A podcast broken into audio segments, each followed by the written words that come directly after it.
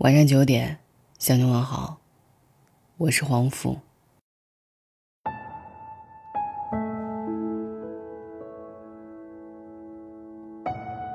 不知何时，精致和仪式感成了一些人的生活标准。越来越多的女孩都在期待成为别人口中的精致的人。前几天，几名研究生就因此走红网络。为了追求仪式感，他们花了近万元改造寝室，羽毛、串灯、纱帘，这都是改造后仙女寝室里的物件。然而，打脸来得很快，没过多久。中国消防微博账号指出，该寝室改造有消防隐患，勒令其核查处理。随后，寝室装修被悉数拆除。但在安全问题被指出前，网上铺天盖地宣传的是几个女生花了昂贵的价钱打造出了仙女寝室。自己赚钱，自己改良居住环境，没什么不对。但令人不爽的是，这种对精致感的追求。总成为被吹捧的焦点。光鲜表面下是把物质和外表变成了生活好坏的标尺，伪精致正变成摆在年轻人眼前的陷阱。逃离金钱羞耻的掌心，过一百块的生活。人民日报曾对现代人的生活状态作出总结：能买吸尘器就不用扫帚，吃完牛油果又要加藜麦。一百块钱一张的面膜用起来也不心疼，口红两三支不够，要集齐全套。租房得独立厨卫，还要带落地窗。追求美好的生活本没有错，但所谓的美好，却可能只是表象。国外某社交网站上有一位网红，社交网站里的他总是吃着摆盘考究的食物，住在一尘不染的家里，不时和朋友们一起聚会。这样的生活让他在网络上备受追捧，直到一档综艺节目跟拍了他的一天，人们才发现，他现实中的生活和社交网络上呈现的完全不符。为了把食物拍出美感，他只选择适合拍照的食物，讨厌吃蔬菜，但为了拍出色泽好看的照片，硬着头皮也要点一大碗。房间很少收拾，凌乱的连找到站立的空间都困难。但拍照时，只要把东西全推到一边，露出干净的一角，看不出来就行。和朋友的聚会是伪造的，点食物都点两份，让照片里的自己看起来有伴。精心打造出来的美好，或许能让不明真相的人羡慕不已，可戳破虚假后。只有自己知道，真实的生活有多糟糕。理财师汤米提出了“金钱羞耻”的概念。人们总是相信我们的银行余额等于自我价值。为了凸显自己的价值，打肿脸充胖子，也要伪装过得很好，哪怕只承担得起 B，却非要负担 A。然而，汤米认为，人们应该放下物质对自我的束缚。抛弃金钱羞耻，只能负担一百块的生活，就不要硬扛一千块的日子。能无畏地说出“我可能承担不起”，或许才是真正的勇敢和解脱。伪精致背后是消费主义陷阱，以物质为衡量标准的伪精致大行其道，背后不只是人们对于物的追求。在《消费社会》这本书当中，让·鲍德里亚指出，人们购买物品不只是当做工具来使用，同时也是当做舒适和优越等要素来耍弄。在朋友圈晒出刚买的大牌口红，想传达的不是我买了一个商品，而是我有消费名牌口红的经济实力。即使买这支口红攒了很久的钱，亦或分期购入。都不重要。据某消费贷款产品发布的《二零一七年轻人消费生活报告》显示，中国每四个九零后中就有一个正在使用网贷产品。如果说通过物质得到满足感是伪精致盛行的内在原因，那商家、传媒传达的物质至上的概念，就是那个推波助澜的帮凶。文化学研究者詹姆逊认为，大众传媒和消费主义文化正在当下相互利用。电视上铺天盖地的广告、影视剧都在告诉大众，女人就该对自己好一点，做男人要舍得花钱。一个精致的女人该用什么护肤品、背什么包、佩戴什么首饰，早就被广告做成了模板。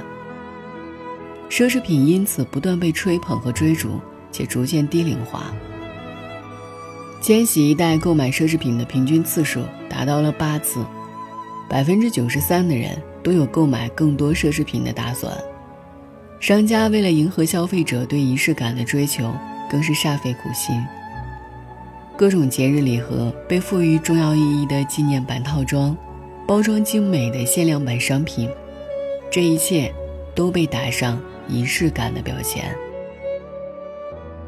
人们沉浸其中，以为这一切都是自愿购买。实际却受到外界的深刻影响。有学者指出，商品和商品之间其实存在一条暗示意义链。当你买了一部新款手机时，就会被暗示需要一副高级的耳机搭配，紧接着又会被暗示一个配套的音箱。消费就是这样，永无止境。盲目的以此指导生活，很可能掉进物质的深渊。看清旁枝末节，轻换安全感来源。李银河说：“在我看来，精致的生活首先是清醒的，不是懵懂的，即意识到自身存在的；其次是平和的，不是不安的；再次是喜乐的，不是痛苦的。”许多人习惯把物质抬到过高的位置，过于看重细枝末节的讲究。来标榜自己生活的很好，可有时，看不见的东西，远远比看得见的更重要。刘若英在文章《一世得体》当中，回忆祖母对自己的影响。我会提醒自己，脸上总要带上笑容，心中满是欢喜，这很重要，因为唯有如此，才是一切得体皆宜。这是祖母教给我的。他的祖母是将军夫人，衣食无忧，但却没少干活。刘若英说，祖母干的不是体力活，而是拼命做到“得体”二字。祖父是军职，家中出入的男士较多，祖母在家便永远形象端正，出了卧房门就是一身整齐的旗袍。即便怀孕，身体变臃肿，也只会假装去厕所。才解开旗袍领口的扣子。得体，不只表现在教养，更是细致之处的流露。家里宴客，客人一上桌，热毛巾马上送到；第四道菜吃完，上冷毛巾；喝完汤，上热毛巾去油；热茶端上，再来条冷毛巾，以便客人吃水果甜点时清清爽爽。待人接物，祖母也颇为淡定磊落。在某次参加丧礼时，祖母听到祖父的同学在背后议论祖父脾气太过要强，祖母不紧不慢地对当事人说：“我家先生的确有缺点，但身为同学，你应该当面提醒，而不是背后议论。”这种得体是发自内心的从容和深入生活的习惯，愉悦了自己。也照顾了他人。内心真正充实丰富的人，即使脱离了物质，也可以过得美好。上海的金枝玉叶讲述了郭婉莹，上海永安百货公司四小姐的故事。郭婉莹物质富足，自小就读贵族学校，衣食无忧。但动荡的年代，这样的好日子并不长久。一连串重大变故后，郭婉莹家道中落。没有财富支撑的她，依然过得有滋有味。养不起名贵的宠物，就给儿子买了一只小鸡，叮嘱孩子好好养着。这样的事儿不胜枚举。他总说：“要是生活给我什么，我就收下他们。”人这一生会遇到很多事，那个时候一定不要怕，什么都不用怕。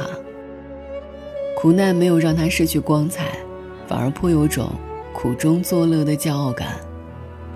心灵富足才是好生活的真正底气。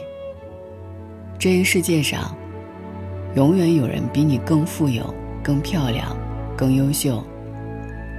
人人都不想落后，但以物质和外在作为标准，不会有尽头。一个人最美的时候，是真正成为自己。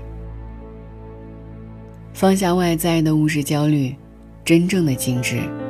取决于你由内而外的努力。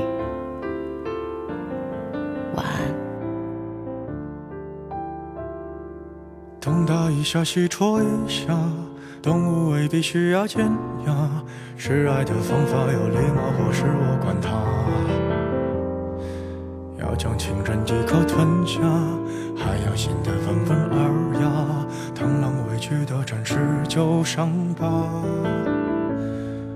这时候一惊一乍，因为害怕时常倒挂，走投无路的情况下舍弃了一把。如果不能将它同化，就寄生于它，大不了一同腐化。努力进化，小动物世界都太假，祖先已抹去爪牙。相爱相杀，一定有更好的办法。攀比下，谁先跪下？不再进化，动物世界里都太傻，为情表现到浮夸。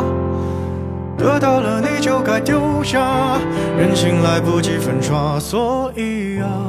人总患孤寡。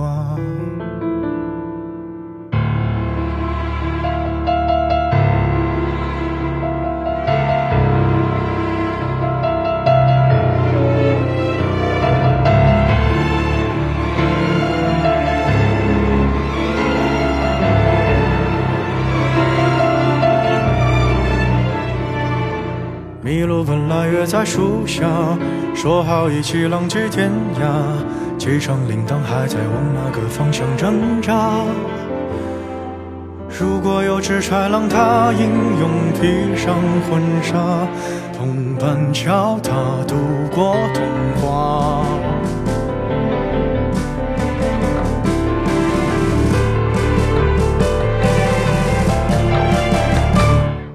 别再进化，别让动物世界太假。我们该露出爪牙，相爱相杀，别再想更好的办法，优胜劣汰自填伤疤，假装进化，拼命想和动物有差，万一